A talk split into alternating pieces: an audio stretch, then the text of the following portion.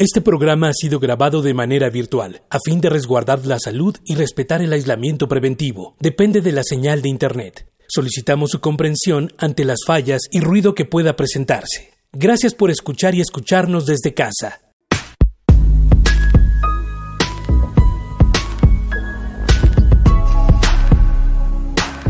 Radio UNAM presenta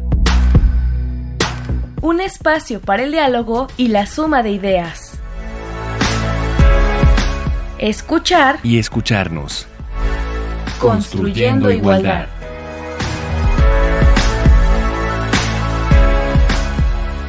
Bienvenidas, bienvenidos, bienvenides a escuchar y escucharnos.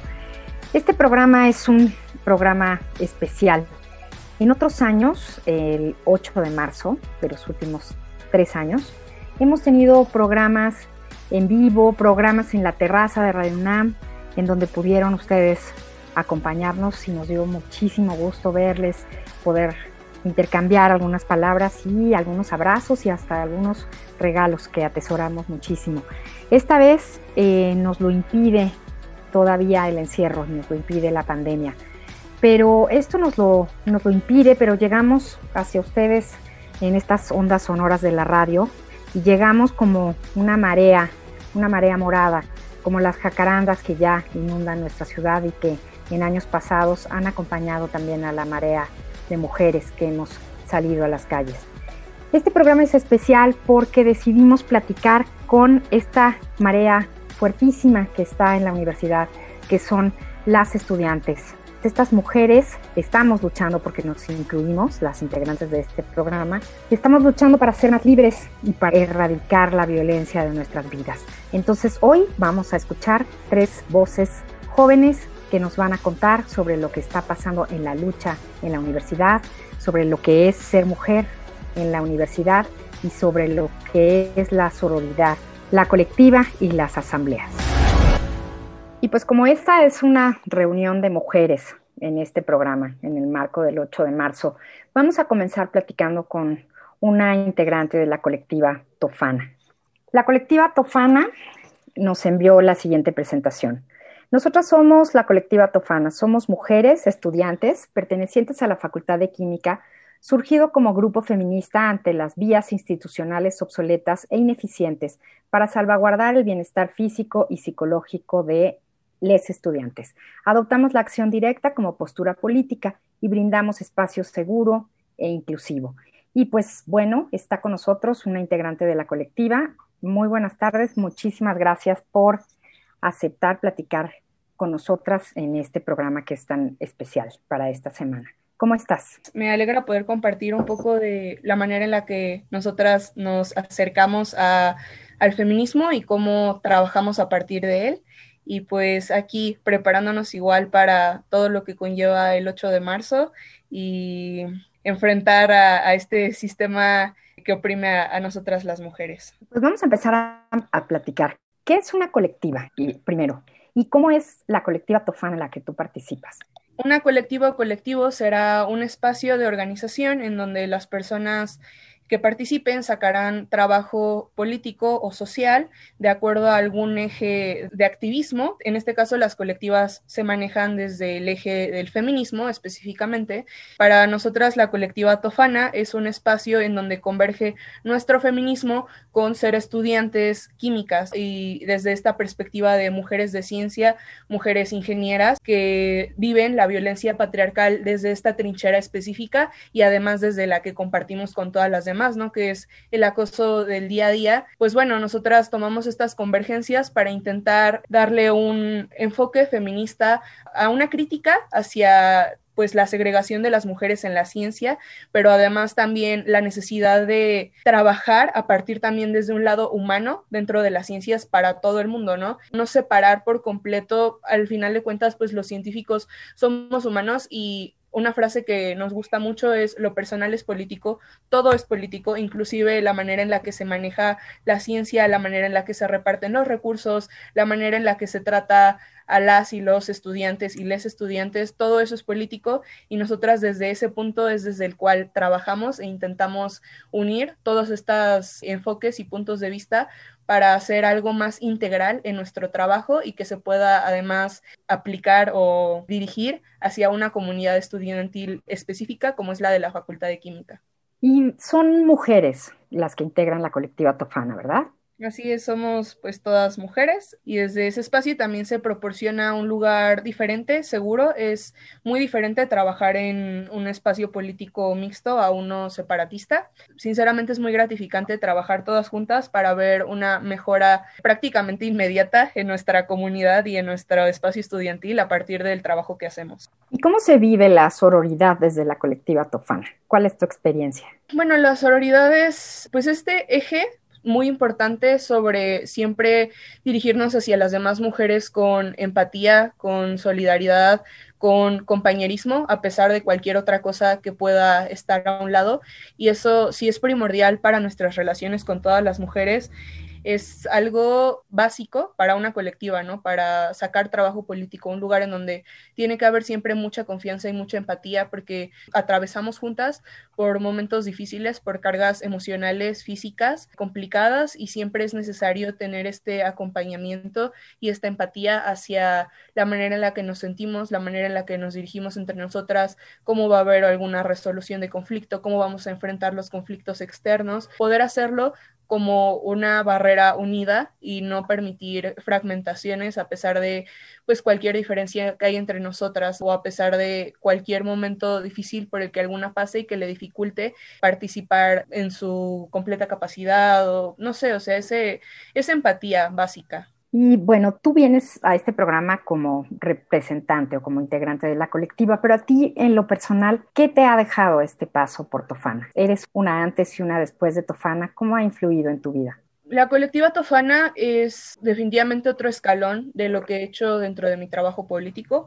Estoy segura de que no es el primer grupo y tampoco será el último con el que me junte para intentar cambiar un poco el mundo para mejor, pero siempre, siempre que se trabaja con otras personas y siempre que se trabaja con otras mujeres, se aprende mucho sobre el mundo, sobre una misma, sobre las otras personas y pues eso es algo que va a estar para siempre presente, ¿no? Todas las personas dejan huellas en nosotras eh, a partir de básicamente cualquier lugar donde las conozcamos, cualquier contexto, pero hacer trabajo político específicamente pues genera muchas emociones y muchas vivencias fuertes que te hacen crecer mucho y muy rápido, ¿no? Y que te hacen cuestionarte y replantearte muchas cosas. Para mí, pues, la colectiva Tofana es un, es un lugar seguro y es un lugar por el que hemos trabajado para construir y esperamos que siga creciendo y que pase lo que pase con ella, siempre pinte para mejorar los espacios en los que, en los que pisamos. Pues muy bien, muchísimas gracias de nuevo por acompañarnos y por compartir todo esto que, que, sientes y todo esto que has pasado dentro de la colectiva Tofana. Y cada programa nosotros elegimos una canción, siempre tenemos una propuesta musical que tiene que ver con el tema, que dice algo más. Y esta vez le toca a la colectiva Tofana en tu voz hacer la recomendación musical. ¿Qué canción eligieron y por qué? Pues nosotras escogemos la eh, canción Ni Una Menos de Chocolate Remix. Chocolate Remix es una propuesta, es una reggaetonera argentina que además se enfoca específicamente en darle un giro a este género musical haciendo reggaetón feminista y lesbico, pero esta canción en específico es una canción más bien de protesta, entonces se las dejamos para que la escuchen.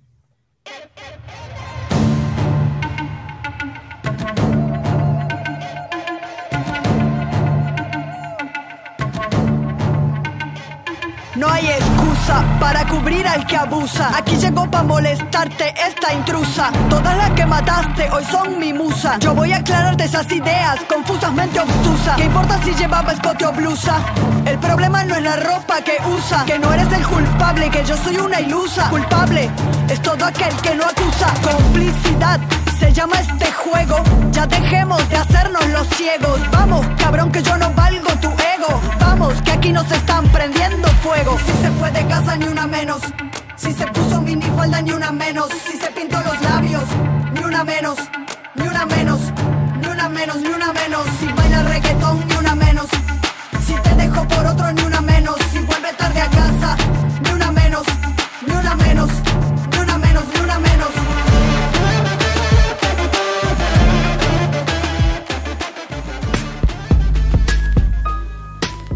Escuchar y escucharnos, construyendo igualdad. Pues estamos de regreso con nuestra segunda invitada de este programa especial en el marco del 8 de marzo. Está con nosotros una integrante de la Asamblea de Morras, Enés Morelia. La Asamblea de Morras surge con la inquietud de las alumnas de las diferentes licenciaturas dentro de la Enés Morelia de juntarse y crear lazos y conexiones entre ellas por la razón de habitar un mismo espacio físico, social, estudiantil y hasta político.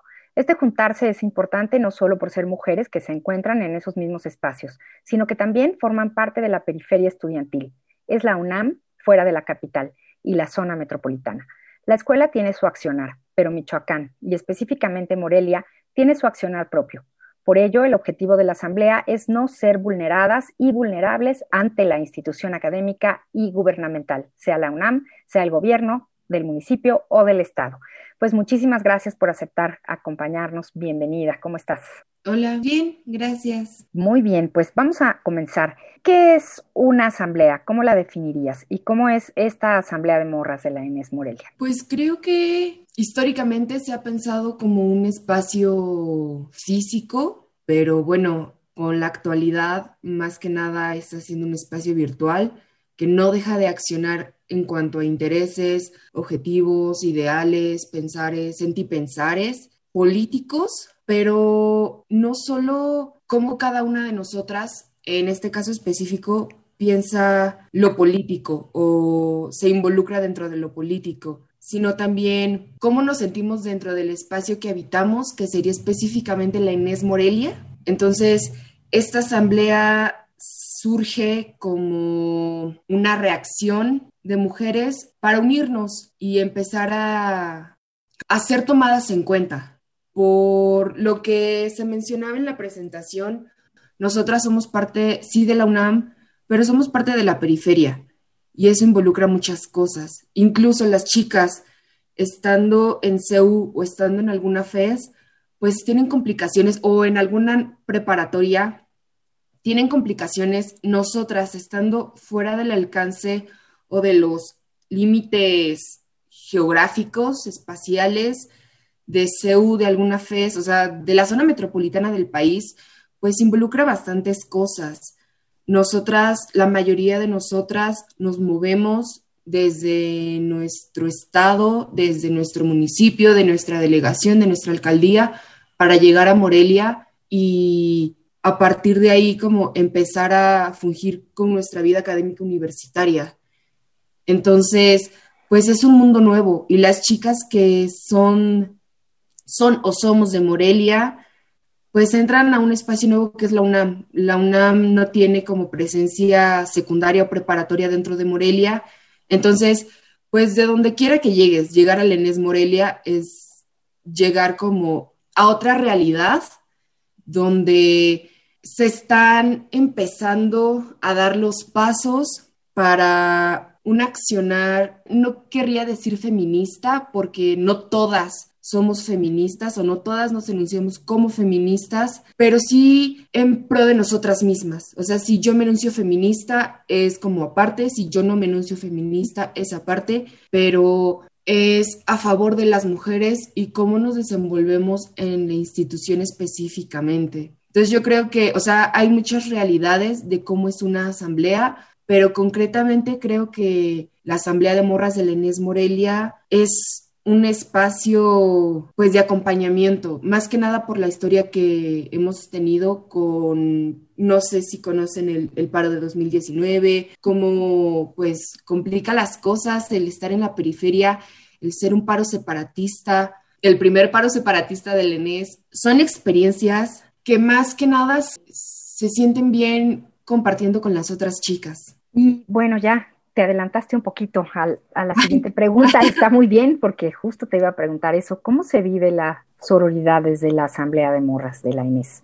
¿Cómo viven ustedes? Bueno, puedo comenzar diciendo que no hay un solo tipo de sororidad y eso claramente no es exclusivo de la Asamblea de Morras de cualquier otro tipo de asamblea o colectiva dentro del marco de a favor de las mujeres. La sororidad viene de muchas formas y de muchos tamaños, o sea, pues son estas realidades diferentes, pero intentamos aplicar la empatía desde nuestras posibilidades y nuestros antipensares de cada una de nosotras. Lo que hemos intentado hacer es no salirnos de la horizontalidad. Creo que es lo más importante.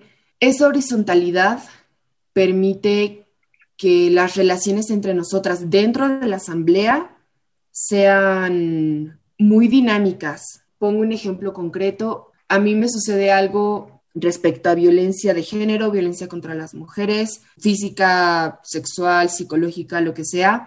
Y en la asamblea no tenemos como un reglamento porque, bueno, creo que no es necesario, pero yo creo que el instinto de cada una de nosotras es primero recurrir a nuestras amigas. A partir de eso, pues si creemos que debemos acercarnos a las demás chicas o es importante enunciar lo que está sucediendo porque no somos casos aislados, porque esto ya es repetitivo, pues nos acercamos a la asamblea y vemos un poco más allá. Creo que intentamos accionar sin vulnerar la información de cada una, sin vulnerar nuestra identidad, el proceso que estamos teniendo, pero involucrando a las demás mujeres, a las demás chicas para pues juntas como ir hacia el mismo camino, no creer que cada una de nosotras está teniendo como excepciones que se viven como dentro de la violencia de mujeres. Ir juntas, eso, eso, con eso me quedo. Muchísimas gracias. Gracias por tu participación. Ella es integrante de la Asamblea de Morras de la Inés Morelia. Y justo para terminar tu participación, nos traes una canción muy especial. Cuéntanos de qué se trata y preséntala y muchísimas gracias. sí, bueno, pues es un belachao modificado, un belachao feminista. El año pasado, para, en el marco del 8M, organizamos una batucada. Fue una de las canciones que escogimos y estuvimos ensayando dentro de la escuela, fuera de la escuela, para que en la batucada y a lo largo de la marcha, esa junto con otras canciones, pudiéramos como expresarlas, cada una desde lo que sentimos y vivimos. Entonces, bueno, el audio que se va a presentar es uno de nuestros ensayos.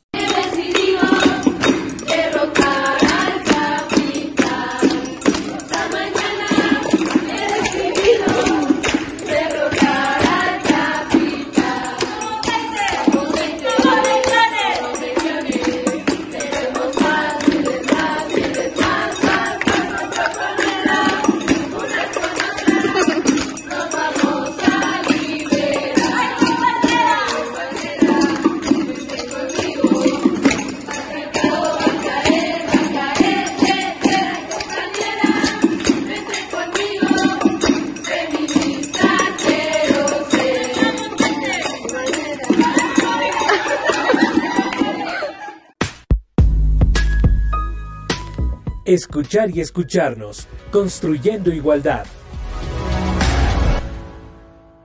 Y entramos ya al tercer bloque de nuestro programa. Esto es escuchar, escucharnos. Y en este momento ya está aquí con nosotros Dulce. Dulce es integrante de la Asamblea de Mujeres Organizadas de la Facultad de Ciencias. Ella es estudiante de biología de la Facultad de Ciencias, le interesa la investigación básica y temas que involucran problemáticas sociales como la ecología y conservación. En febrero del año pasado participó en la Asamblea de Mujeres Organizadas de la Facultad de Ciencias. Durante este periodo, las estudiantes decidieron parar las actividades académicas y tomarse un tiempo para reconocer, analizar y reflexionar acerca de las violencias profundas y cotidianas que viven en su facultad, que lamentablemente han sido invisibilizadas e ignoradas por mucho tiempo. En este espacio se encontraron organizaciones autogestivas de mujeres de la facultad, como la colectiva Siwatu Atekaki, la Espacia, estudiantes, profesoras y trabajadoras para dialogar y reconocerse. Bienvenida, Dulce. Muchísimas gracias por participar con nosotros en Escuchar y Escucharnos. Hola, pues muchas gracias por invitarme. Dulce, ¿qué es una asamblea y cómo es la asamblea en la que tú participas? Bueno, pues supongo que hay muchos tipos de asamblea, porque hay muchos tipos en cómo las mujeres se han organizado, pero en específico lo que ocurrió con la asamblea de la facultad fue que a partir de todos los movimientos que están surgiendo dentro de la UNAM y fuera de la UNAM en todo el país, pues las estudiantes de la facultad decidimos que era un buen momento para detener las actividades y analizar qué es lo que estaba pasando en nuestra facultad. Entonces tal vez al inicio fue un poco caótico porque algunos estudiantes o gente que está escuchándonos puede pensar como que las asambleas son muy caóticas y desorganizadas, que la gente grita y que no, no se puede entender muy bien. Y al inicio fue un poco así, pero eventualmente pues pudimos organizarnos mejor, escucharnos y la asamblea pues comenzó como un espacio muy grande en el que ya éramos más de 150 compañeras de la facultad y durante una primera tarde analizamos qué actividades queríamos hacer por los siguientes días de que iba a durar el paro y ahí organizarnos para ver qué es lo que pues queríamos discutir, qué planes le queríamos proponer a la facultad, qué podíamos lograr en ese espacio. Y pues al final creo que fue un espacio súper productivo y muy fructífero para todas las compañeras que pudimos estar participando ahí y me alegra mucho que hayan salido productos muy tangibles de la asamblea. Ya hay una comisión de equidad en la facultad, se está analizando establecer una materia que sea obligatoria de alguna manera y pues muchísimas otras recuestas que hicimos las eh, alumnas se están más o menos llevando a cabo ya ahora, aunque sea en pandemia. Y esta asamblea tiene una particularidad y es que participan alumnas, trabajadoras y académicas. Claro, sí, eso también fue muy interesante porque claro que pues hay compañeras que no estaban como tan seguras de dejar eh, participar a las profesoras o no sabían muy bien cómo es que esta relación se podía dar. Pero al final, como, como la, asamblea decidió que eh, las profesoras sí podían tener una, un lugar en, en, la asamblea y voz, y yo creo que también de ese ejercicio salieron buenos lazos entre docentes y estudiantes, que usualmente no se dan tan seguido, y las profesoras y eh, principalmente nos pudieron ayudar muchísimo a establecer los objetivos que teníamos como la asamblea y también establecer una relación más cercana tal vez con las autoridades de la facultad para poder empezar a cumplir todo lo que estábamos pensando. Y sí, fue muy interesante además escuchar las vivencias de parte de las profesoras, un momento muy emotivo en la asamblea. Fue de los primeros días en donde solo tomamos como tres horas, fue un, un periodo muy largo, pero tres horas en escucharnos por completo y fue como muy sorprendente porque voluntariamente levantamos la mano y decidíamos eh, compartir alguna experiencia que hubiéramos tenido dentro de la facultad. Uno de los problemas muy graves que estaban ocurriendo en la facultad en el momento es que se estaban grabando a las chicas en los baños. Entonces alguien estaba poniendo cámaras en los baños y subiendo videos al internet no sabíamos quién era, claro, no sabíamos cómo lo hacían. Las autoridades en el momento no estaban prestando mucha atención y, por ejemplo, este tipo de, experiencias es muy fuerte estar reunida en un espacio en tu facultad eh, con más de 150 chicas escuchando y eh, escuchando entre todas como cómo es que podíamos vivir en un espacio tan violento. Y creo que eso hizo que las profesoras se involucraran muchísimo, porque de nuevo, como que estaba ocurriendo esto donde muchas escuelas estaban entrando a paros, y había como cierto miedo de no entender si era un movimiento realmente estudiantil, como de la necesidad del movimiento, pero ese momento yo creo que fue crítico porque ahí las profesoras se dieron cuenta como de la magnitud del problema y de y que es muy fuerte cuando estás escuchando a alguien y cara a cara y cuando estás escuchando como todas las violencias por las que pasó, ya no puedes no hacer nada. Y creo que en ese momento las profesoras se comprometieron muchísimo con nuestra causa y hasta el momento seguimos trabajando a pesar de la distancia. Siguen todavía las comisiones que se establecieron de la Asamblea y eso me pareció una muy buena manera de intentar conciliar esta separación que se suele vivir entre los movimientos estudiantiles y los movimientos de profesoras. ¿Cómo se vive la sororidad desde la Asamblea? Pues creo que se vive desde cosas muy prácticas como eso, la escucha, la empatía, el respeto, hasta cosas difíciles como es sostener un paro en la noche y tener que hacer rondas por la facultad para vigilar que todo esté bien. Entonces, no sé, creo que la sororidad tiene muchísimas dimensiones, pero una de esas muy claves es que pues eso, se tiene que ser empáticas y, dispuestas a estar a dialogar a pesar de que nuestros feminismos sean muy distintos, porque claro que dentro de la facultad hay muchas variantes y creo que también algo muy bueno que ocurrió es que nos pudimos escuchar bien que mal y pudimos encontrar puntos en común. Dulce, muchísimas gracias por compartirnos tu experiencia en la Asamblea. Y ahora, para finalizar la participación, ¿puedes presentarnos la canción que eligieron y decirnos por qué? Claro, la canción que elegimos se llama Caminar contigo de René Ghost y es una canción muy esperanzadora, que es una canción que habla acerca justo de eso, de cómo las mujeres se pueden acompañar y caminar y resistir.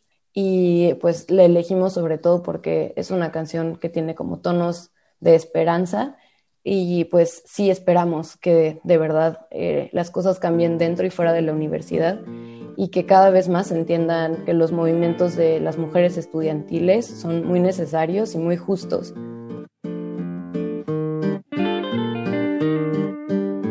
Cómo me gusta caminar contigo entrelazar los dedos, trenzar listo.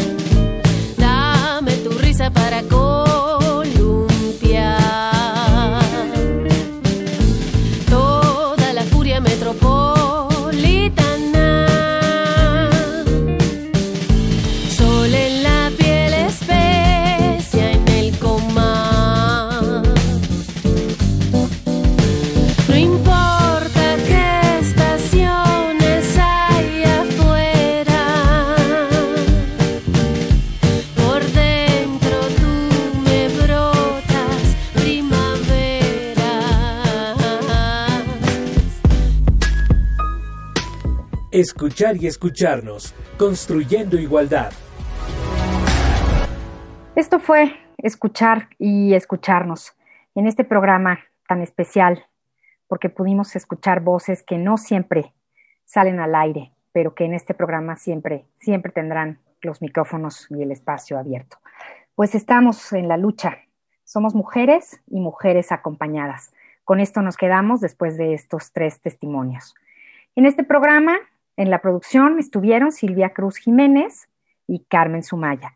Y aquí en los micrófonos, yo soy María Amalia Fernández y les esperamos la próxima semana para seguir construyendo igualdad.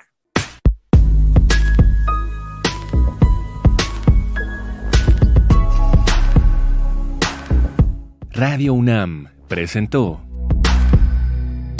Escuchar y escucharnos. Construyendo igualdad para entendernos todos, todas y todes.